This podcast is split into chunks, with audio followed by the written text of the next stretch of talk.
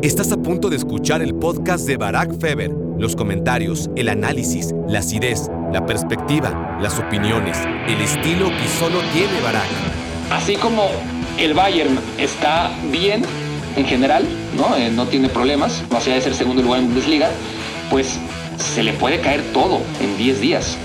En 10 días, literalmente después de la fecha FIFA, en 10 días. Y cuando preguntan cuál es el principal problema del París Saint-Germain, van más allá de todo lo que hemos analizado aquí mismo y, se seguirá analizando y, se habla mucho del París Saint-Germain y, de sus problemas a la hora de construir un equipo. Pero el principal problema es que no tiene jugadores a los que les duela perder.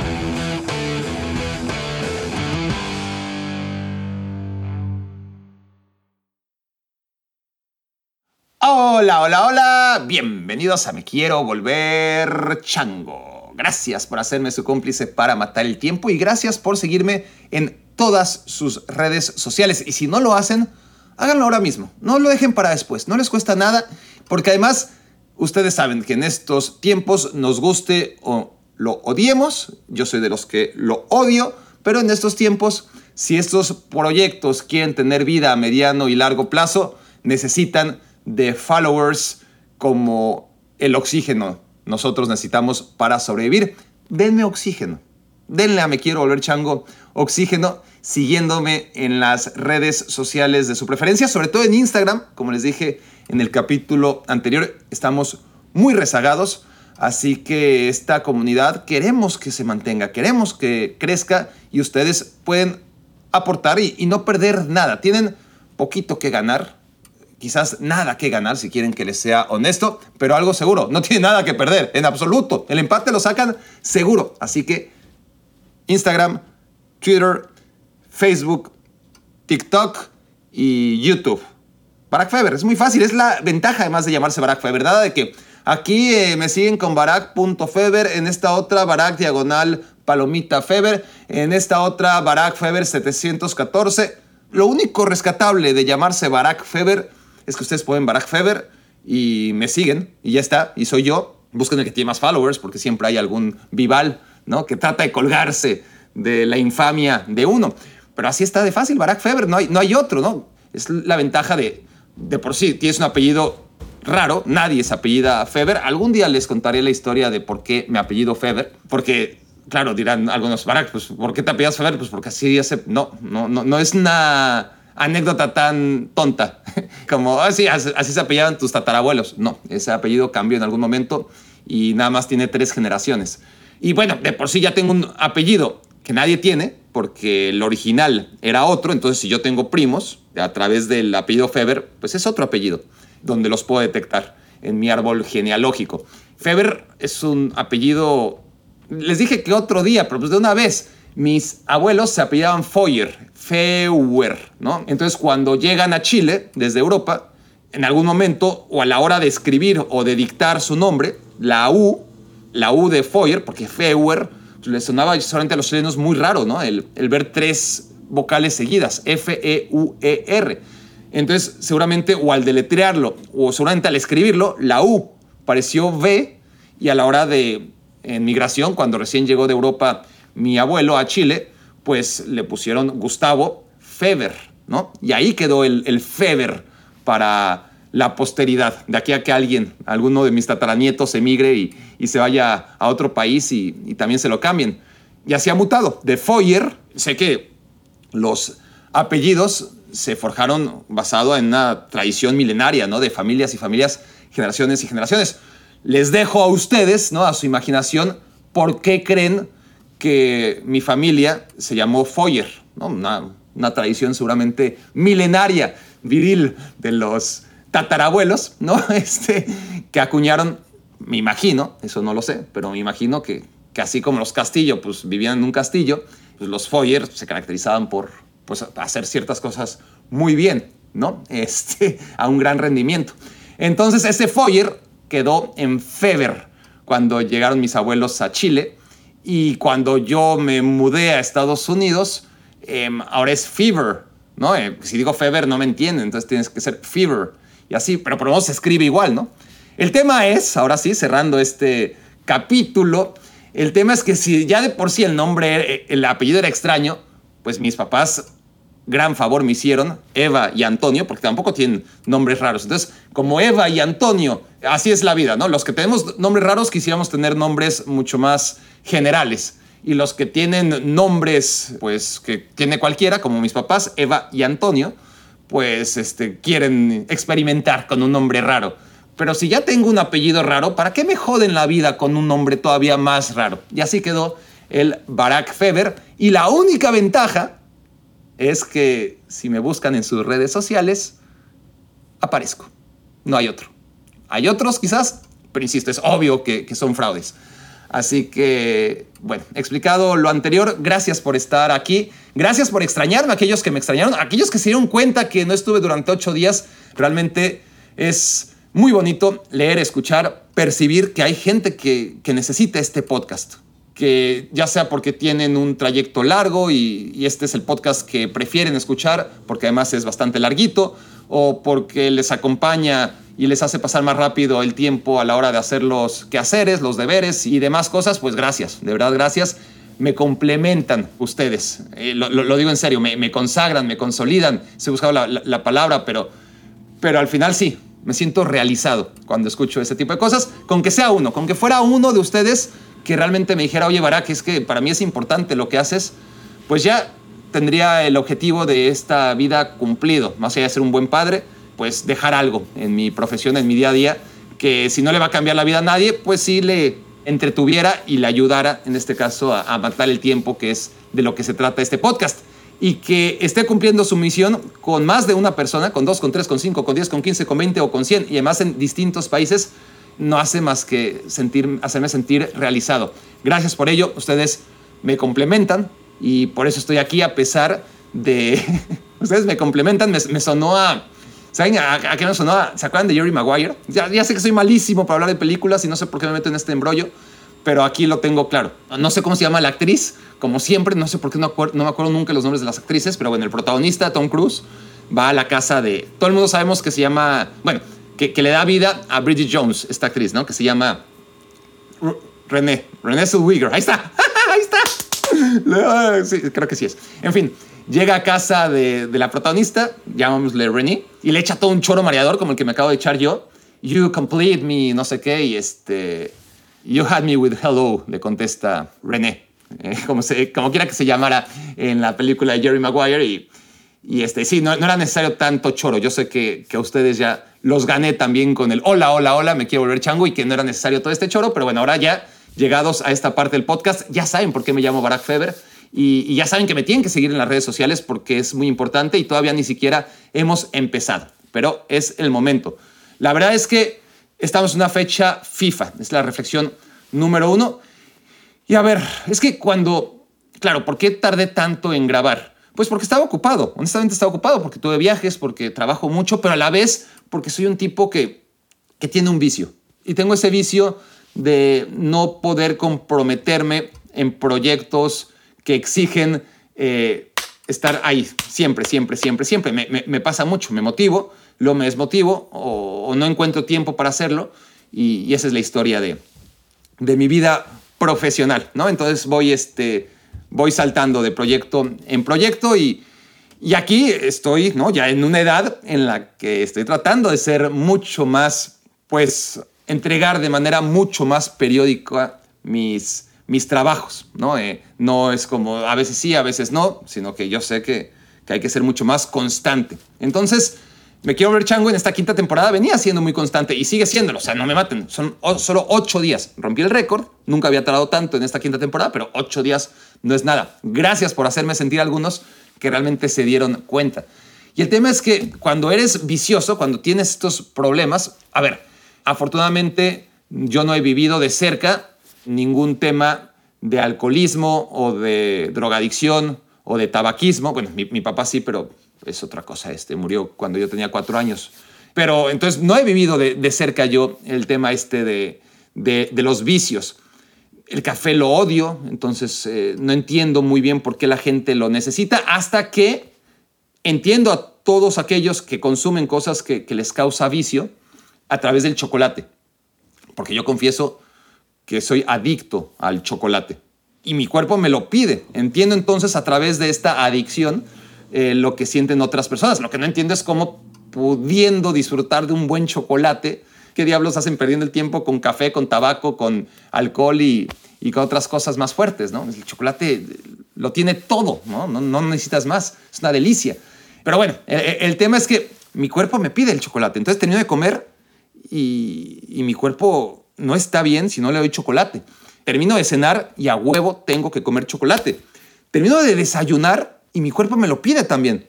Y, eso del desayuno sí que más o menos lo, logro controlar a veces. A veces. Confieso que en contra de las normas básicas de consumo en esta sociedad, a veces también tengo que comer chocolate después del desayuno porque no puedo resistirlo, ¿no? Y, y, aunque haya comido, no sé, un cereal con leche, y el cereal de chocolate, ¿no? Le echo, por ejemplo, al cornflakes, me como cornflakes. No es bueno comer cereal, ¿eh? ¿eh? por lo menos no todos los días. Pero cuando como cereal, pues el cornflakes solito, pues no. Pero si le echan Nesquik, oh, perfecto. Pero de todas formas, muchas veces, aún después de eso, sigo necesitando chocolate. Y la verdad es que mi lucha diaria, a ver, en la comida y en la cena no lucho, simplemente me entrego al, al chocolate. en el desayuno, en el desayuno sí que a veces logro ganar esa batalla, porque es demasiado, es demasiado en la mañana también. Pero bueno, además de, eso, pues tengo el, tema este de, de no poder hacer podcasts de manera tan regular como quisiera, ¿no? Este, ese es otro de, de mis vicios. Entonces, cuando tienes no puedo hacer podcast como, tanto como quisierismo, ¿no? Este vicio. Este, cualquier excusa es buena, ¿no? Así como cuando eres alcohólico y, y, no importa cuánto tiempo hayas dejado de beber, sigues siendo alcohólico y, a la menor tentación puedes caer, pues aquí la verdad es que para la gente como yo que tenemos este, no puedo comprometerme a hacer un podcast semanal o, o, diario o ya cambié el síntoma totalmente, o sea, pero ustedes me entienden, ¿no? Aquellos que tenemos esta incapacidad para hacer podcast tan regular como quisiera mismo, ¿qué estoy diciendo?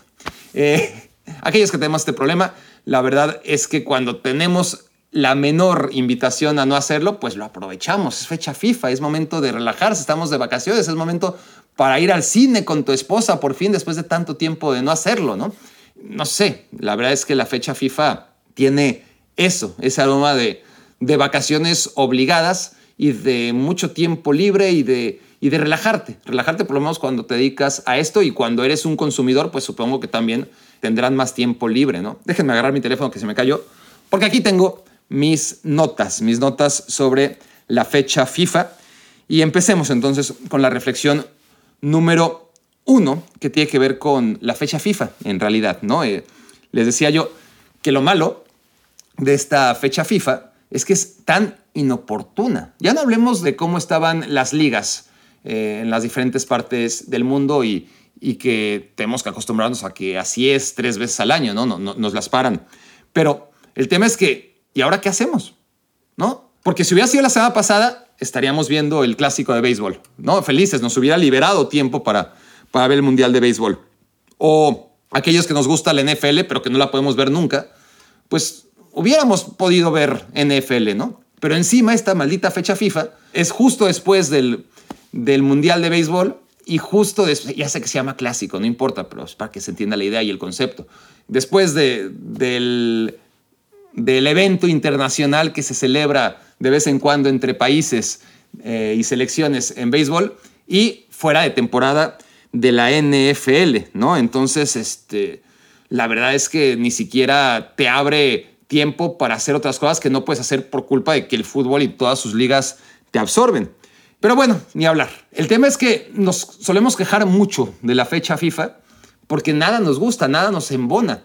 A mí me gusta el, como concepto el, fútbol de selecciones porque puedo ver a, en un mundo, en un fútbol donde las distancias cada vez son más largas entre unos pocos privilegiados que, tienen y acaparan el dinero y, cada vez tienen más dinero y el resto, que por ende cada vez tienen menos recursos, en selecciones no es tan fácil, no es tan fácil que haya, siempre habrá, y eso es bueno, selecciones grandes, selecciones medianas, selecciones pequeñas. Para el ecosistema creo que es bien, está bien. Que tengamos la certeza de que hay equipos que siempre van a ser fuertes, ¿no? Para que cuando no estén fuertes sea noticia y exista ese morbo de, mira, Italia no se levanta, ¿no?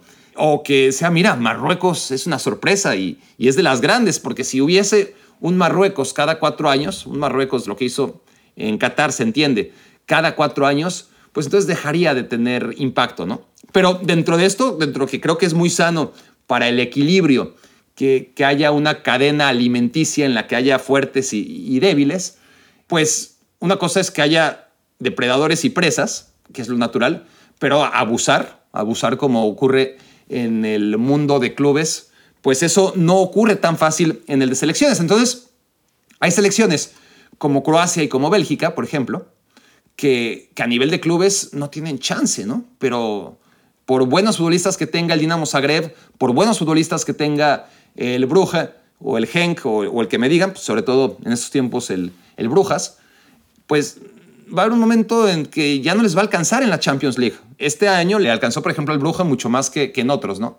El Dinamo Zagreb siempre pierde en, en, la fase de grupos, pero tienen muy buenos jugadores. El tema es que pues, los tienen que soltar muy rápido, ¿no? Solamente por citar dos ejemplos, porque obviamente pues, los equipos de España, tanto en club como en selección, los de Alemania, en selección todavía más que en club, a pesar de la crisis que atraviesa a nivel de selección, es decir, son, fuertes en uno y otro, pero hay clubes que son muy buenos, pero que no pueden competir, pero que cuando la selección puede reunir a todo ese talento que han ido perdiendo sus clubes, que, que los pierden muy rápido, pues se hacen súper competitivas, ¿no? Entonces verá, por ejemplo, Croacia y Bélgica pelear contra las más grandes, contra las selecciones de clubes, ¿no? Que abastecen a esa selección porque no necesitan estar vendiendo y vendiendo, y hablo principalmente de Inglaterra, de Alemania, de Italia, de España, de Francia, y cuando venden, venden a lo grande, pues, pues está bien, ¿no? Está bien ver que que hay clubes que, que pueden en algún momento de su vida dar la campanada, como el Estrella Roja de Serbia, en su momento Yugoslavia, como el Steaua de Bucarest en Rumania, como el Celtic de Glasgow en Escocia. Es decir, en algún otro tiempo sí que ah, se jugaba otro tipo de, de fútbol y a la Champions solo iban los campeones, que para eso se llamaba Champions, y no había prácticamente extranjeros en ningún club. Entonces, el, fútbol de clubes era mucho más parecido al fútbol de selecciones, ¿no? Entonces, si hay una buena generación de futbolistas rumanos en el Steaua, pues ganaban la Copa de Europa. Y, no hay milagro, porque después se volvieron a meter una final de la Copa de Europa, ¿no? Y lo mismo podemos hablar del Celtic, que ganó la Champions League, el primero que gana la Champions League, que todavía no se conocía como Champions League, pero que era la Copa de Europa y que cambió su formato, no su formato, pero sí su trofeo, vamos, porque era un trofeo mucho más chiquitito, fue precisamente el Celtic y lo hizo con puros jugadores de Glasgow y de la periferia de Glasgow, ¿no? Fue increíble, etcétera. Eso ya no se puede dar, evidentemente. Pero con selecciones, pues todavía lo tenemos un poquito, ¿no? Eh, tenemos ese romanticismo de saber que las selecciones, pues más allá que sí entiendo que, que está el tema de los naturalizados y, y el tema de futbolistas que por ahí nacieron en otro país y, y que acuden a la nacionalidad de sus padres para, para jugar con X selección. De todas formas, no está tan profesionalizado el tema como a nivel de, de clubes donde el que más, y dije profesionalizado, cuando debería decir enselvado, ¿no? Es la selva y donde el más fuerte, en este caso los 5, 6, 7, 10 clubes más grandes, sobre todo últimamente los de la Premier League, pues abastecen de todo el material que hay disponible, ¿no? De todos los recursos que pueden dar aquellos países a los que acaban explotando. Entonces, está bien, está bien desde ese punto de vista que los cracks del mundo se repartan entre 200 y pico selecciones, en lugar de entre 12 equipos, ¿no? Esa es la gran diferencia. Y por eso, pues luego ves mayor nivel entre el fútbol de alta escuela de clubes, porque además, pues evidentemente lo que siempre digo, ¿no? Tienen, tienen la posibilidad de estar trabajando estrategias mucho más elaboradas cuando trabajan con, con los jugadores todo el día, todos los días, y, cuando eso los entrenadores de clubes, mientras que los entrenadores de selección no tienen tiempo, ¿no? Como para hacer un esquema demasiado elaborado y exquisito a lo que van. Y a eso agrégale que tampoco tienen la gran calidad de futbolistas en todas las posiciones con la que sí cuentan los clubes, sobre todo aquellos de, superélite. Aquí pues, las selecciones de, de un límite inclusive que tienen la mayor cantidad de figuras eh, en las ligas europeas, pues siempre les va a faltar un lateral izquierdo, les va a faltar algo en alguna posición y eso tienen que buscar en su cantera, entre los jugadores que son seleccionables, ¿no? Y, y eso está bien, entonces eso hay que valorarlo y sobre todo el tema eso, ¿no? De que, de que al final de cuentas es mucho más democrático porque entre 200 selecciones se reparten, obviamente algunas más, otras menos, pero entre todas, pues pueden optar a los mejores jugadores del mundo y cuando los tienen ya no los pierden nunca, ¿no? No, no hay un mercado de transferencias en el que puedan perder a sus jugadores. Entonces, les digo, cuando una gran selección pues le falta un portero, no puede ir con Eslovenia porque es chiquitita o con Costa Rica a quitarles a Oblak o a Keylor Navas. ¿Qué más quisieran? ¿No? Pero no pueden. O sea, Países Bajos no tiene portero y qué más quisiera que comprar a uno de estos, ¿no? Imagínate, comprar a Keylor Navas, comprar a a Handanovic, por lo menos, ¿no? Handanovic, por ejemplo, que se retiró de la selección eslovena muy joven, pues porque salió un tipo como Jan Oblak y, no quería estar el resto de su vida viajando a mitad de semana con la selección para no jugar nunca, ¿no? Se entiende. Pero si hubiera podido fichar Países Bajos, por decir algo, a Handanovic, todo el mundo hubiera estado contento. Pero a la vez se hubiera roto el negocio de, las selecciones nacionales que, que, se mantiene así, ¿no? Eh, si quieres un lateral izquierdo, y, tú eres Brasil o Argentina y, no tienes un lateral izquierdo de, gran calidad, pues ni pedo. Eh, los mejores del mundo juegan hoy mismo en Canadá y en Escocia, ¿no? Este, Andy Robertson y, y, Alfonso Davis juegan en Escocia y en Canadá y te chingaste, ¿no? Si eres Argentina o Brasil, acomódate con lo que tengas, ¿no? Y si es Tagliafico, Acuña o Alexandro eh, o Renan Lodi, pues ni modo, es lo que nació en tu país, es lo que tienes en tu cantera y no hay nada que hacer. Y si quieres acabar Argelia, pues ni madres, porque eso eh, ya se lo, ganó Georgia. Georgia, que a nivel de clubes, pues equivaldría a qué les gusta, al un equipo de media tabla de una liga secundaria, digamos que al NAC Breda, ¿no? y del NAC Breda no lo va a sacar nadie, Agvicha Kvaratskhelia. O al Dinamo Tbilisi, ¿no? Por hablar de un equipo de Georgia y, y si nadie va a sacar a Agnieszka Kvaratskhelia de Georgia, pues es una pena porque difícilmente lo veremos en un mundial, aunque, aunque con esta Copa del Mundo de 48, si hay algo positivo en llamarme Barack Feber es las redes sociales, que, me pueden seguir y, y, no hay pierde. Y si hay algo positivo de que el Mundial tenga 48 selecciones a partir de 2026, es que Picha Kvaratskhelia va a llevar a Georgia. Va a llevar a Georgia, acuérdense de mí. Picha Kvaratskhelia va a llevar a Georgia a la Copa del mundo. Pero bueno, tenemos entonces esta posibilidad, ¿no? De, a nivel de selecciones, pues que aunque no pueden reunir equipazos, ¿no? Dream Teams, como pues, vean Argentina, sin ir más lejos, ¿no? Campeón del mundo, sin tener necesariamente una colección de estrellas. Y ni modo, ¿no? Mané jugará con Senegal y Salah con Egipto y Lewandowski con Polonia y Holland con Noruega. Y así es. Y,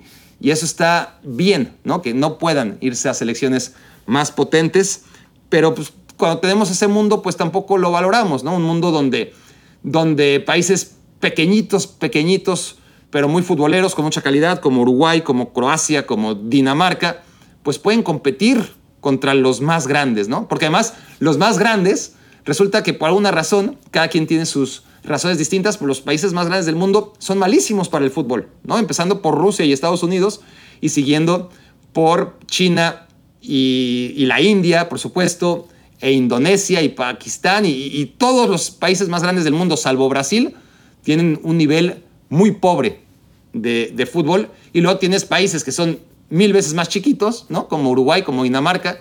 ¿Cuál fue el otro ejemplo que les puse? Como Croacia, que la rompen. Y, y eso también está perfecto, ¿no? A nivel de, de selecciones y que países tercermundistas y que difícilmente van a salir de, del, o difícilmente van a entrar al top 100 en ningún área de las que realmente quisiéramos, de las que te cambian la vida, ¿no? No te va a cambiar la vida estar top 100, eh, pero por lo menos, ¿no? Un top 100 en educación, top 100 en economía, top 100 en Producto Interno Bruto per cápita, top 100 en cualquier cosa que, realmente hable del desarrollo de un país. Pues ni Argentina, ni, ni Senegal, ni, ni Argelia, ni Colombia van a aspirar a ello, ¿no? Pero por lo menos en, fútbol tienen eh, flaco consuelo, pero, pero ahí sí, tanto Argelia como Colombia, como Argentina, ya no hablemos de Brasil, pues son países que, que ahí sí pueden aspirar a ser los mejores del mundo o, estar en la élite, ¿no? No necesariamente ser los mejores del mundo. Argelia no va a ser nunca el mejor del mundo, Senegal probablemente tampoco, Colombia le va a costar mucho difícil, Argentina y Brasil sí, pero son selecciones que pueden decir, mira, mi, mi fútbol está entre los 15, entre los 10, 15, 20 mejores del planeta y en ninguna otra cosa del mundo, desgraciadamente, a nivel productivo, pueden estar presumiendo estar entre los mejores. Entonces, en fin, todo esto debería ser algo que nos motivara para seguir el fútbol de selecciones. Y sin embargo o no nos queremos dar cuenta o no nos acaba de llenar o no estamos nunca a gusto, pero otra cosa, eh, la, publicidad en las camisetas es un tema con el que yo doy mucha lata, pero cómo nos gustaría ¿no? que, que el fútbol no tuviera publicidad en las camisetas o, que tuviera una sola y, no a nivel de clubes que, que en algunos países más que en otros, pero, pero es muy desagradable ver un uniforme, el uniforme del equipo que sigues, e incluso el que no sigues con tantos eh, anuncios, ¿no? Es espantoso. A pesar de lo codiciosa que es la FIFA, y eso nadie lo acentúa lo suficiente hasta que deje de pasar y, y, perdamos lo que tenemos y, y, ahí sí lo echemos de menos y lo valoremos, ¿no? Como siempre, pero el hecho que con lo codiciosa que es la FIFA, cada año más y más y más, siga manteniendo el romanticismo de que, bueno, las elecciones no llevan publicidad en la camiseta. Eso es extraordinario, ¿no les parece? Es maravilloso, eh, es mucho más limpio ver un partido de selecciones que un partido de clubes. Y sin embargo, no, no, no, nos llena. Y, eso es en parte, sobre todo, a que pues le han quitado el morbo, ¿no? De, decir, bueno, es que en cada partido puede quedar fuera una selección. Por ejemplo, perdió Italia en contra de Inglaterra. A ver si no se queda fuera del euro. Y aunque lo hemos visto fuera de dos mundiales, seguimos pensando, bueno, es que ya son 24 boletos, 24 boletos para un continente de 50 y tantos, donde esos 50 y tantos, 25 tienen un fútbol basura o menos que basura, ¿no? Eh, hay microestados que, que no podrían jugar ni en la tercera división de un país medianamente competitivo, ¿no? Porque, pues porque hay un montón de países de 30 mil habitantes que, que, apenas completan una selección en, en Europa. Y entonces, de esos 50, pues quita a, 10 microestados, quita a 10 países, pero de un nivel muy, muy malo. Es decir, cuando digo países, me refiero a pues, países serios, ¿no? No, no países de microestados de 30 mil, 40 mil o menos habitantes que, que ya tienen selección nacional, como el caso de Gibraltar, como el caso de Andorra, como el caso de Malta, como el caso de San Marino, entre otros. Pero además hay países más grandes, casi tan grandes como, como Uruguay, ¿no? Y que, a ver, estoy pensando en Moldavia, por ejemplo, en Liechtenstein, en Luxemburgo. Luxemburgo más que Liechtenstein. Liechtenstein más bien es de los microestados. Luxemburgo pues tiene sus milloncitos de, habitantes, si no me equivoco. Bueno, todas estas selecciones que no son microestados, pero que también tienen un nivel fatal, ¿no? Islas Feroe, que ha ido progresando. En fin, al final de cuentas, de los cincuenta y tantos, diez no existen, otros diez no traen nada y te quedan treinta y pocos, de los cuales pues, la mitad son mediocres y, 24 de ellos se van a clasificar.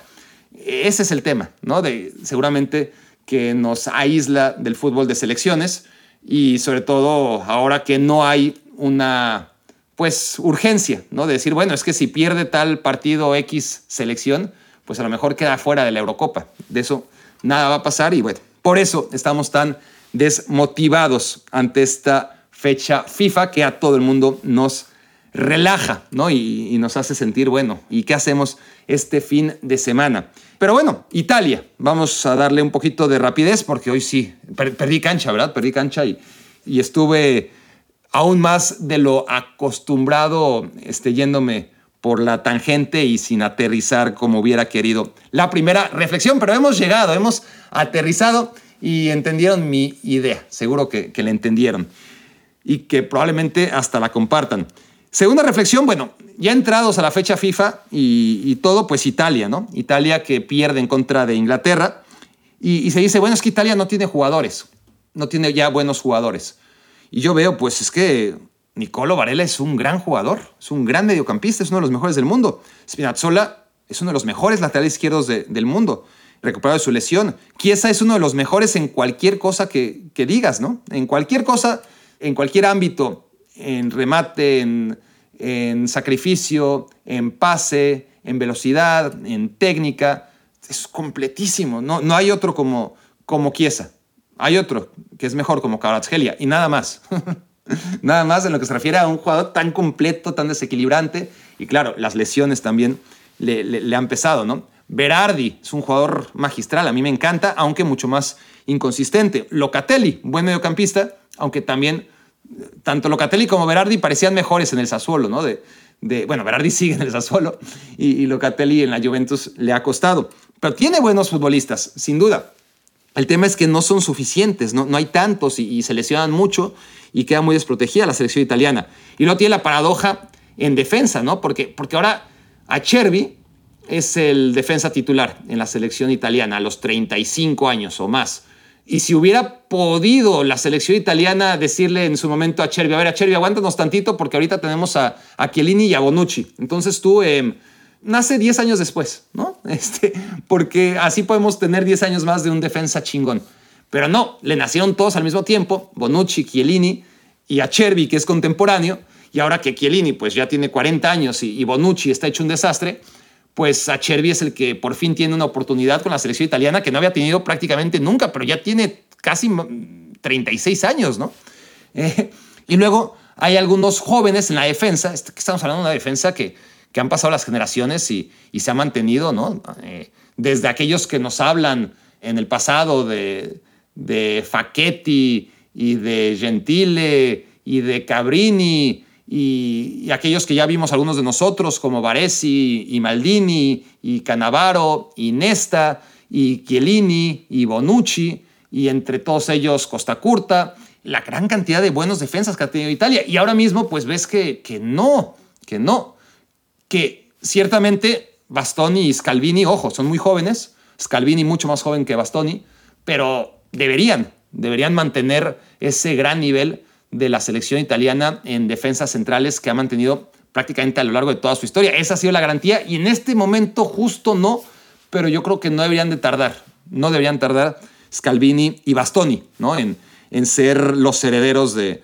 de tantas parejas de centrales brillantes a lo largo de la historia. Pero mientras tanto, pues se la tienen que arreglar con una Chervi que ya no es lo que era en la Lazio, todavía sigue siendo un buen defensa, pero pues está claro, ¿no? Tiene una edad en la que así como Bonucci y Chiellini no, no son lo que eran, pues a Chervi, que nunca tuvo oportunidad con la selección italiana, pues tampoco es, o sea, ahora juega, esa es la paradoja, ¿no? Ahora que es la peor versión de Achervi, le alcanza para jugar cuando a la mejor versión de Achervi no, pues no le alcanzaba. Entonces, ahí está el tema del hoy jugador del Inter y luego recurres a un brasileño o a un jugador nacido en Brasil como Rafael Toloy, que, que es bastante limitado, no me gusta nada, ¿no? Eh, dentro del Atalanta a mí siempre me pareció el punto más débil del equipo y sin embargo ahí ha optado por la nacionalidad italiana después de tanto tiempo en la Serie y ahora es prácticamente inamovible ¿no? en la selección italiana un defensor tan limitado como es desde mi punto de vista Toloy.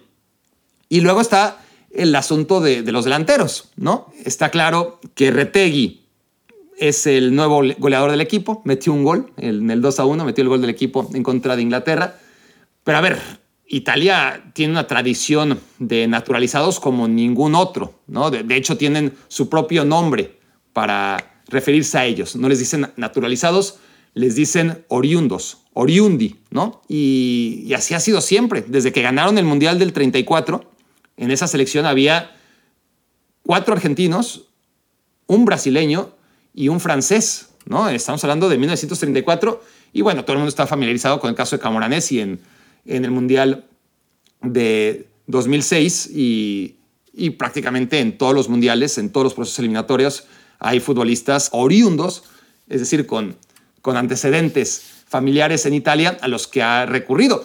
Pero lo de Retegui, eso sí ya llama mucho la atención porque es un tipo que no había ido a Italia nunca en su vida. Yo creo que ni de vacaciones, a lo mejor de vacaciones sí, pero que tenía un abuelo italiano y ya con eso, pues lo invitaron a la selección ante la carencia de delanteros y, el delantero de Tigre, que nunca había jugado en Europa, que no sé incluso, insisto, si, si había visitado o no Italia, pues aún sin haber salido nunca el foro argentino, jugador que pertenece a Boca y, que salió campeón goleador con Tigre, pues resulta que, que ahora es seleccionado italiano, ¿no? Entonces, una cosa es irte Y, bueno, después de un tiempo ahí como los últimos, ¿no? Es decir, eh, en la Eurocopa, pues sobre todo fueron brasileños, ¿no? Fue el caso de Toloy, fue el caso de Emerson, em, el de Jorginho, por supuesto, de futbolistas brasileños, pero que optaron por hacer válida su calidad de oriundos una vez que estaban en la Serie A. Pero en el caso de Retegui, pues es diferente, ¿no? Se lo sacaron de Argentina y, y por eso les digo que también esto del romanticismo y todo el choro que me eché en la, en la primera reflexión, pues ya no es tanto, ¿no?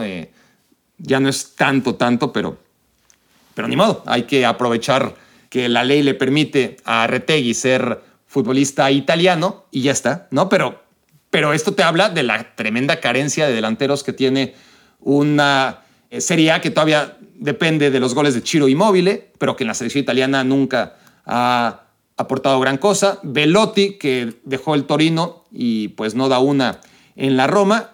Y si vemos futbolistas fuera de la Serie A, porque ese es el tema, ¿no? Por ejemplo, Scamaca. Scamaca se fue del Sassuolo y se fue a, al West Ham y no da una, y no da una. Y a mí me parece un muy buen delantero y joven, y, pero no da una. ¿Y qué otro jugador italiano está fuera? Además de Errati, ¿no? Eh, Errati, porque Marco Errati siempre comete errores en los momentos importantes, tanto en selección como en el Paris Saint-Germain.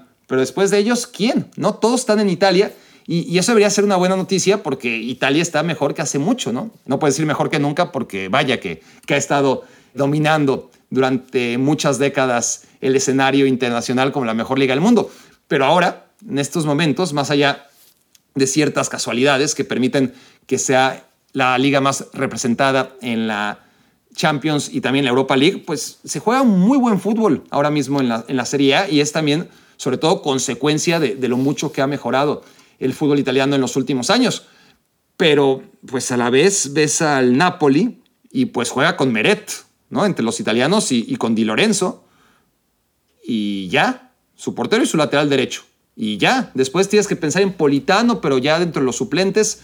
Y Raspadori, por ejemplo, que jugaba en el Sassuolo, pues ahora en el Napoli juega muy, muy poquito, ¿no? Y, si nos vamos al Milan, pues el Milan la otra vez fue la primera vez en la historia del Milan que jugó sin un solo italiano.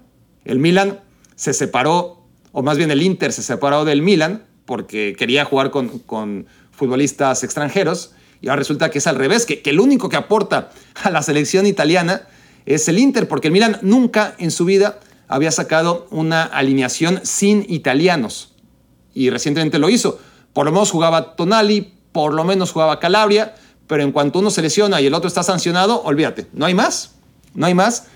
Y el Milan jugó por primera vez sin un solo italiano. Entonces aporta a Calabria, que no es un buen jugador, que rindió un gran nivel la temporada pasada, eso sí, pero, pero la verdad no es un jugador de nivel. Y además para eso ya está Di Lorenzo en la lateral derecha. Y tiene a Tonali, que aquí a muchos me van a matar, es mi percepción. A mí me parece un jugador sobrevalorado. A mí no, no me gusta tanto Tonali como al resto de la gente, pero debo ser yo, no debe ser Tonali ni el resto de la gente, pero bueno, como este es mi podcast, digo, el único italiano del Milan, que es Tonali, me parece buen jugador, también me gusta verlo, pero comete errores eh, bastante a menudo y no participa tanto en la generación de juego del equipo como uno quisiera, ni aporta en goles ni asistencias a lo largo de la temporada en un número deseable para alguien en su posición. Y bueno, pero ahí está, ¿no? Es, el, es la aportación del Milan a la selección italiana. Y la Juventus, pues tendría que ser Chiesa, pero está lesionado todo el tiempo. Locatelli, del que ya hablé. Bonucci, que, que no sirve de mucho en estos tiempos. Y los demás extranjeros todos. Y el Inter, el Inter sí. El Inter por ahí sí te da, pues, sobre todo a la defensa central, ¿no? A, a Chervi, a Di Marco, eh, que te puede jugar como lateral, pero para laterales la selección italiana con Spinazzola y con Di Lorenzo está cubierta. Pero bueno, ofrece a, Bastoni, a Chervi, a Di Matteo y a, y a Darmian quizás, pero otro lateral que, que no te sirve de, de, mucho, ¿no? Dije Di Marco, me refería, dije Di Matteo, me refería, por supuesto, a, a Di Marco. Y ya está. ¿Quién más este, en, la selección italiana? A ver, a qué, pues nada, nada, bueno, Varela, del que ya hablé. Entonces, a pesar del gran nivel en el que se encuentra ahora mismo la Serie A, la realidad es que los grandes equipos pues están formados con extranjeros, mucho más de lo que ocurre en Inglaterra, por ejemplo, que, que también es un fenómeno que ocurre en Inglaterra, pero que todos los grandes equipos de Inglaterra tienen dos, tres, cuatro futbolistas ingleses de altísimo nivel. Aunque sean minoría, son de un nivel muy, muy alto. Así sean dos, pero son de nivel muy alto. ¿no? En, el Arsenal, por ejemplo, eh, para que Bukayo Saka sea titular en el Arsenal, tiene que andar muy bien. Para que Ben White sea titular en el Arsenal, tiene que andar muy bien. Y aunque sean dos, ¿no? Aunque sean dos, da igual. Son futbolistas que junto a Ramsdale en la portería, por si en algún momento Southgate quiere prescindir de Pickford, ahí están listos para jugar en selección. Entonces da igual que sean dos y multiplíquenlo por los seis equipos grandes que, que hay en, o, más poderosos que ahora mismo tiene la liga inglesa, con que haya dos o tres en cada uno, más lo que aporten el resto de equipos, más lo que pueda ofrecer el Milan con Tomori, que está terrible, o el Dortmund con Bellingham, etcétera, pues Inglaterra ya tiene una selección, pues como la que vimos, superior ahora mismo a la selección italiana, a pesar que hace apenas un año y medio no era así. ¿no? Cuando se enfrentaron en la final del Euro, Italia era mucho mejor equipo y aunque le ganó finalmente en penales, debe haberle ganado mucho antes. ¿no? La, la sensación de ver jugar a Inglaterra y a Italia desde el inicio de la Euro hasta la final era de una superioridad que ahora mismo pues no tiene. Ha perdido totalmente la selección italiana y es una pena, es una pena porque, porque realmente jugaba muy bien, jugaba muy bien en un contexto en el que aquellos futbolistas, porque no es que haya cambiado tanto la realidad de un año y medio, ¿verdad? Pero en ese momento lo poco que tenía, todos estaban en un muy buen nivel, no estaban lesionados. Pellegrini, por ejemplo, sí, pero otros que han perdido su nivel, como Pesina, por ejemplo, desde la banca, eran jugadores que, aportaban. Y tenía Mancini, si no le sobraba, pues sí tenía un grupo, ¿no? Eh, un grupo de, futbolistas en que contar 11 titulares, 3, 4 suplentes y ahora mismo, entre el nivel de juego que ha decaído de varios y, las lesiones de otros, pues Italia sigue en pena y, no sabemos cuándo va a levantar. La reflexión número 3, la noticia bomba de la semana es lo de Julian Nagelsmann, que deja al Bayern Múnich. Y, esto es increíble porque por más que yo leía que sí, que, que, que la relación entre Julian Nagelsmann y los pesos pesados del vestidor, aquellos que tienen su edad, básicamente Müller, Neuer, eh, no era buena, pues nunca sabes hasta qué punto son exageraciones o inventos o cosas que no tienen nada que ver con la realidad, ¿no? Rumores siempre hay y chismes y, y hasta que un jugador no haga patente con una declaración que, está a disgusto, pues entonces solamente hay que tomarlo como lo que es, ¿no? Información que puede ser real o información que puede ser mentira. Pero yo veía al Bayern bien, lo veía bien sobre todo, o sea, en, la Champions League era increíble, ¿no? El paso del Bayern Múnich, o, está siendo increíble. Ocho partidos, los seis de grupos, más los dos del Paris Saint-Germain. ¿Saben qué? Recibió dos goles. Enfrentó al Paris Saint-Germain dos veces, al Inter dos veces, al Barça dos veces y al Victoria Pilsen dos veces. Esos son sus ocho partidos. ¿Y saben qué? Recibió dos goles. ¿Y saben qué? Esos dos goles fueron contra el Victoria Pilsen, ni contra el Barça, ni contra el Inter, ni contra el Paris Saint-Germain. ¿Y saben qué? Esos dos goles contra el Victoria Pilsen fueron en el mismo partido. ¿Y saben qué? El Bayern ya iba ganando 4 a 0. Y ya, le metieron dos goles en los últimos minutos, que si no, estaríamos hablando de 8 partidos, 8 victorias y ningún gol en contra. Así de dominante ha sido el Bayern Múnich en la Champions, que es verdad, en la liga empezó con malos resultados, no mal juego, pero empezó a perder puntos que ahorita le vendrían bien, ¿no? Como colchón, porque históricamente es eso, los equipos tienen altibajos, sobre todo el Bayern Múnich, llega a tener altibajos, pero tiene un colchón de puntos que le permiten margen de error considerable en la Bundesliga. Pero ya de inicio, esos puntos de inicio de temporada ya no le dieron margen, al contrario, tuvo que remontar en las primeras jornadas para hacerse con el primer puesto. Antes del Mundial cerró muy bien el Bayern, muy pero muy bien, Llegó al Mundial y regresado al Mundial le costó. Le costó arrancar, empató tres partidos seguidos y ahí ya se dejó ir seis puntos en esos tres empates, que sumándolos a los puntos no sumados en las primeras jornadas de la temporada, pues ya lo dejaron en primer lugar, pero al mismo nivel del Borussia Dortmund y del Unión Berlín y del Freiburg. Unión Berlín y Freiburg se supone que a la larga no iban a ser amenaza, el Borussia Dortmund sí podía hacerlo. ¿Quién sabe? porque tampoco el Dortmund se ha caracterizado por ser muy fiable, pero ahí estaba lo que normalmente para el Bayern Múnich es, bien, regresé del Mundial, empaté tres partidos seguidos, no pasa nada porque tengo un colchón enorme, pues ese colchón ya no lo tenía por aquel inicio en el que el equipo había jugado bien, pero que no había sacado los resultados acostumbrados.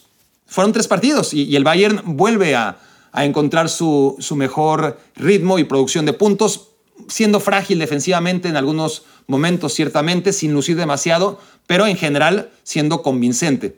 Y empieza a ganar otra vez, hasta que pierde un partido. Pierde un partido y, el Dortmund no pierde, y de repente pues el Dortmund es líder, ¿no? Y entonces agregamos esa derrota, más las no victorias regresando del Mundial, más el inicio que no fue el más productivo, y de repente pues sí, el Bayern está en un escenario en el que quedan ocho jornadas, está por debajo del Dortmund, tiene que enfrentar al Dortmund, y ya está, a ver qué pasa contra el Dortmund, porque, porque es verdad, en 10 días, en solo 10 días, ahora mismo el, Dortmund, el, Bayern está bien en todo, ¿no? Aunque sea segundo lugar en la Bundesliga, pues con ganarle al Dortmund ya está. Además juegan en casa.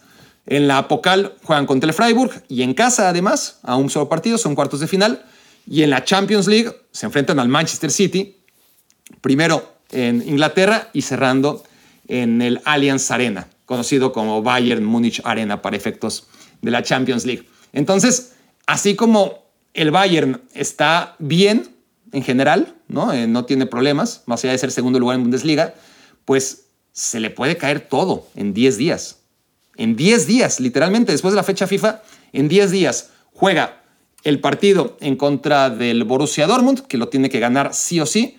Luego juega a mitad de semana contra el Freiburg, que es un partido en el que tiene que ganar sí o sí, ¿no? O también, porque el Freiburg es un equipo súper competitivo que llegó a la final y la perdió en penales de la Pocal la temporada pasada y que es perfectamente capaz de darle un disgusto y, no hay vuelta, ¿no? Es a un solo partido. Entonces, pierdes contra el Dortmund, pierdes contra el Freiburg, te quedas fuera de la Bundesliga o por lo menos ya con el rival a cuatro puntos y con siete jornadas, puedes quedar fuera de la Pocal y luego encima viene el partido contra el Manchester City en Inglaterra, que si lo pierdes de manera considerable y tienes que remontar a Alemania, pues ya te deja también muy mal parado. Entonces sí, es verdad que el Bayern estaba bien, pero sí que si era verdad que los problemas internos de Johan Nagelsmann con, con los jugadores podían propiciar que, que lo que parecía por ahora estar debajo de la alfombra bien guardado podía reventar en solo 10 días, pues bajo este contexto el Bayern se puede dar lujos que no se pueden dar otros equipos, ¿no? Históricamente el Bayern sabe que puede destituir un técnico a mitad de temporada y que eso, por mal que salga la apuesta, no le va a causar generalmente un disgusto en la Bundesliga. Puede cambiar de técnico y de todas formas va a ganar la Bundesliga. No hay mucho riesgo, no, no, hay demasiado que perder en ese sentido. Por eso lo hemos visto muchas veces. ¿no? Eh, Nico Kovac ganó la Bundesliga, ganó la Pokal y a las primeras de cambio, al siguiente torneo, en cuanto empezó a perder, fuera. Carlo Ancelotti, que en todos lados, no voy a decir que le ha ido bien, Ustedes saben, o ya deberían saber, que soy bastante anti-Ancelotti, pero la lleva tranquila en todos lados. Bueno, en el Bayern precisamente esa fue su cruz, el llevarla tan tranquila que los jugadores acostumbrados a un nivel de exigencia y de excelencia y de, y de que les demandes y, de intensidad, y sobre todo viniendo de tres años con Guardiola, les traes a y estaban, pero este qué, este tipo no hace nada, ¿no? Este, y aunque la inercia la mantuvo, pero básicamente porque, por lo que tenía todavía de cuerda el equipo por, la, por lo que había dejado Henkes y después Guardiola, em, pues con Ancelotti alcanzó un año ¿no? a, rendir, por lo menos en la Bundesliga, pero al segundo año ya estaban hartos, ¿no? Decía, pues este tipo que ya se ponga a trabajar. y, este, y Ancelotti también fulminado, lo, que nunca con Ancelotti. Ancelotti siempre, este, pues por lo mismo, le cae muy bien a los equipos, ¿no? Eh, sabe manejarlos muy bien. En el Bayern no pudo porque porque la demanda es extraordinaria. Y ahora con Julian Nagelsmann vuelve a pasar lo que con tantos otros, y, obviamente no tiene nada que ver con la demanda como con Ancelotti, no tiene, o sí tiene quizás más relación con el tema de Nico Kovac, aunque con Nico Kovac el equipo no jugaba del todo bien, honestamente, sí ganó la Pokal y ganó la Bundesliga, pero, pero el equipo de Julian Nagelsmann Entender deportivamente por qué prescindieron de Kovac es mucho más fácil de entender que por qué prescindieron de Julian Nagelsmann, que era la apuesta a futuro, ¿no? Contratas a un técnico de 35 años para que esté ahí 20 años, eso hubiera sido el ideal, eh, o por lo menos 15 o 10, pero nadie esperaba que iba a durar ni siquiera dos años. Julian Nagelsmann, que además pagaron una millonada por él, es el técnico más caro en la historia del, fútbol para liberarlo de su contrato del Arbe Leipzig. Pero bueno, así se hacen las cosas en el Bayern. Como que lo tenemos más lejano por el idioma, no es tan fácil seguirlo, ¿no? Por más, allá que, por más que haya fuentes buenas en español y en inglés, no es lo mismo. Aquellos que no manejamos el alemán, pues no nos enteramos directamente de muchas cosas, pero es un desmadre. Siempre ha sido un desmadre, a pesar de que la distancia nos hace respetarlo como si fueran muy diferentes al resto de grandes equipos. Cuando han tenido siete técnicos en siete años, estaba haciendo la cuenta, a ver si, si me sale bien. Se va Pep Guardiola en 2016, ¿verdad?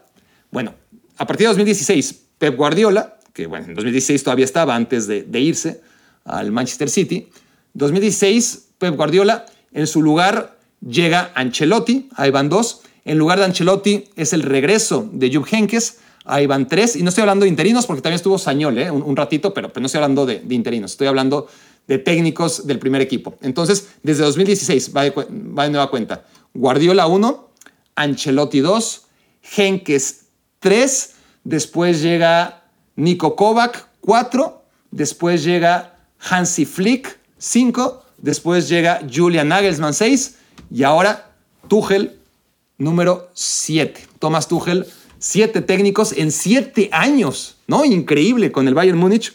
Y bueno, tomando en cuenta que del 1 al 11 de abril, literalmente en 10 días, que son estos tres partidos, se juegan la temporada, pues a mí me encanta Julian Nagelsmann, no puedo hacer más que lamentar que se haya ido, pero me gusta todavía más Tomás Tuchel. Me encanta Tomás Tuchel, me cae muy bien y me parece un gran técnico. Me parece un técnico extraordinario y sobre todo para este tipo de retos creo que le va a venir muy bien al Bayern Múnich. Vamos a ver, vamos a ver, pero, pero entendiendo también al Bayern Múnich, tratando de poner en su lugar, porque además desconocemos exactamente qué pasó ahí en el interior.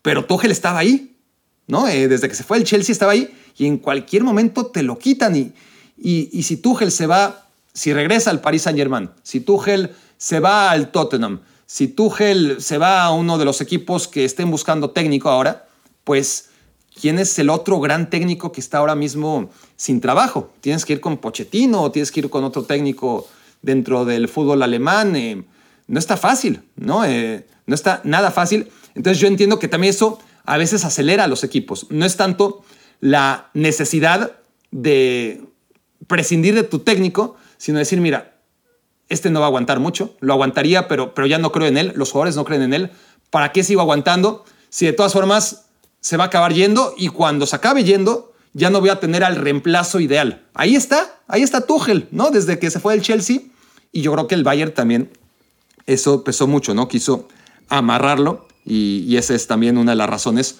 eh, de esta tan sorpresiva destitución de Julian Nagelsmann, que en los últimos 10 partidos de Bundesliga había ganado 8, había perdido 2, el último contra el Bayer Leverkusen, no había empatado ninguno, y que por supuesto ni su juego, más allá de alguna fragilidad defensiva, pero ni su juego y, y, las lesiones también, ¿no? Está claro que la planeación del equipo, es decir, no todo es Julian Nagelsmann, este, se fue Lewandowski, no, no hay ningún otro delantero, Choupo-Moting lo está haciendo muy bien, se lesiona también Mané eh, más de la mitad de lo que llevamos de temporada y, a pesar de eso, pues, y Lucas Hernández lesionado también en el Mundial, se, pierde todo lo que queda de temporada. Y, bueno, para mí, en fin, lo Julian Nagelsmann en números y en juego, a pesar de los problemas, había sido bueno. Reflexión número cuatro. Ya para despedirnos, quedó el la semana pasada la derrota del Paris Saint-Germain, ¿no? Eh, y, el tema con el Paris Saint-Germain y el Bayern es similar, ¿no? El Bayern no está exigido en, Alemania como el Paris Saint-Germain no está exigido en la liga francesa. Yo imagino, ah, yo siempre pongo este ejemplo, no sé si lo he hecho aquí, creo que no, pero es como un equipo de NFL que pones en la NCAA, ¿no? Y, por más malo que sea, ahorita que le estoy diciendo creo que ya lo dije, como que me estoy oyendo diciendo eso, ¿no? Pero por más malo que sea ese equipo de la NFL, pues en la NCAA la va a romper, ¿no? Y, y con el Paris Saint-Germain pues ha pasado eso a pesar de que se ha quedado sin liga dos años. Uno se la quitó el Lille en 2021, otra el Mónaco en 2017 y, en la Copa está quedando fuera ya todos los años, ¿no? Entonces el tema del Paris Saint-Germain que perdió en contra del Rennes y que, que pierde en casa y, y lástima el Olympique Marseille no está cerca como para ponerle cierta emoción a la Liga 1 pero es que ves jugar al, Paris Saint Germain y, te preguntas cuántos puntos seguirá perdiendo en el camino, ¿no? Y cuando preguntan cuál es el principal problema del Paris Saint Germain, llegué a esa conclusión o, no llegué a esa conclusión. Ratifiqué esa conclusión en contra del RAN, cuando vuelven a perder después de haber perdido en la Champions, después de haber perdido en la Copa, después de ir perdiendo puntos en Liga. ¿Saben qué le falta al Paris Saint Germain? Más allá de todo lo que hemos analizado aquí mismo y, se seguirá analizando y, se habla mucho del Paris Saint Germain y de sus problemas a la hora de construir un equipo. Pero el principal problema es que no tiene jugadores a los que les duela perder. Y eso en el fútbol es catastrófico. Necesitas jugadores a los que les duela perder. Entonces, por su modo de, atraer futbolistas, pues nadie llega con ganas, ah, es que si juego en el Paris Saint Germain voy a poder jugar en los grandes estadios de la liga francesa, con la gran afición al fútbol que hay en Francia, contra los grandes equipos a los que se enfrenta el Paris Saint Germain. Nada, el único incentivo es el dinero. Es el único incentivo que te puede llevar al Paris Saint Germain. No digo que la gente que se va a la Premier League no se va por el dinero, pero a la vez tiene otros incentivos, ¿no? Y París, pues te da también la oportunidad de, vivir en París. Y eso es una plusvalía respecto a otras ciudades, respecto a la gran mayoría de ciudades del mundo, ¿no? Pero no tiene nada que ver con el fútbol. Al contrario, te relaja, te relaja y eso no le ayuda al Paris Saint Germain. ¿Y cómo se corrige eso? Pues con canteranos. Que tengas dos, tres, cuatro futbolistas que se mueran por el equipo. El Manchester City, por ejemplo, podríamos analizarlo y, decir, pues que el City solamente tiene a Foden, pues algo ayuda a Foden, ¿no? Pero, pero no sería suficiente. También el Paris Saint Germain tiene a Kimpembe. O podríamos hablar hasta de, de Kylian Mbappé, que no fue canterano, pero al ser parisino, pues tiene seguramente cierto, le, duele más perder con el Paris Saint Germain que, que a Neymar o a Messi, eso seguro. Pero quizás no tanto, ¿no? Eh, entonces, en el Manchester City, pues también tenemos un ejemplo de un equipo con poca cantera, pero que ha hecho, tiene mucha cantera, pero, pero le ha dado pocas oportunidades a sus canteranos. Pero bueno, ha tenido una estructura y la apuesta por un técnico a largo plazo y, y muchas cosas que, evidentemente han contribuido a que el Manchester City, aún con ese déficit que, todavía lo, lo, arrastra, de tener jugadores a los que no les duele tanto perder, porque no hay una tradición en la camiseta, porque no hay un vínculo entre ellos y, y la cantera, etcétera, pues que en el Paris Saint Germain esto es más evidente porque no existe todo lo demás que sí existe en el Manchester City a nivel de planeación e infraestructura. Pero es que el Paris Saint Germain podría jugar con canteranos a los que les dolería mucho perder, ¿no? Y, sería, no sería más débil eh, a, nivel técnico, ¿no? sería, ustedes no me van a decir que Mike Mañón en la portería no lo haría mejor que Donnarumma, canterano que, que perdieron y que ahora está en el Milan que Musa Diaby, que, que se estrenó con gol, aunque se lo anularon en la selección francesa, podría hacerlo perfectamente en el equipo titular del Paris Saint-Germain, sobre todo una vez que ya no está Ángel Di María. Musa Diaby, otro canterano del Paris Saint-Germain. Kingsley Coman, que los vacunó en la final de la Champions, que los vacunó otra vez ahora en los octavos de final. Kingsley Coman, canterano del Paris Saint-Germain, que ni siquiera festejó los goles en contra de su ex equipo, porque tiene ese vínculo, ¿no? Entonces, tienes muchos jugadores muy buenos. Christopher Nkunku, es una genialidad verlo en el Arbe Leipzig. Hay pocos jugadores tan determinantes como Christopher Nkunku, ¿no? Eh, la cantidad de goles y de asistencias que anota por temporada podría hacerlo en el Paris Saint-Germain. Entonces, imagínense, podría tener, eh, y estoy hablando de los súper buenos, ¿no? Porque hay otros, ¿no? Eh, como Wea, como Gendouzi, hay otros. Pero los buenos buenos, de los que son estrellas en sus equipos y son equipos élite, Musa Diaby en el Bayer Leverkusen, en Kunku en el Arbe Leipzig, el caso de Mike Mañón en el Milan, son futbolistas que, que son ultra determinantes en sus equipos y que están desperdiciados ¿no? este, por el Paris Saint Germain. El Paris Saint Germain no supo quedarse con ellos y lo está pagando. Entonces, olvídense, con, esos cuatro, ¿no? imagínense, con lo que tiene el Paris Saint Germain, pero con Nkunku en la media punta, con Diaby en el extremo, ya sea por derecha o, por izquierda, porque además es, zurdo que nunca vienen mal ese tipo de, futbolistas, así que si lo quieres apenas cambiar por derecha o por su carril natural por izquierda, en ambas te va a funcionar perfectamente. Entonces, con Nkunku y su producción goleadora y asistidora, con Diaby y su velocidad y capacidad de desborde y además gol y asistencias que también genera muchísimas.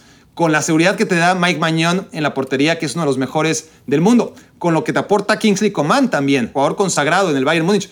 Con esos cuatro, si yo fuera el Paris Saint Germain, imagínense.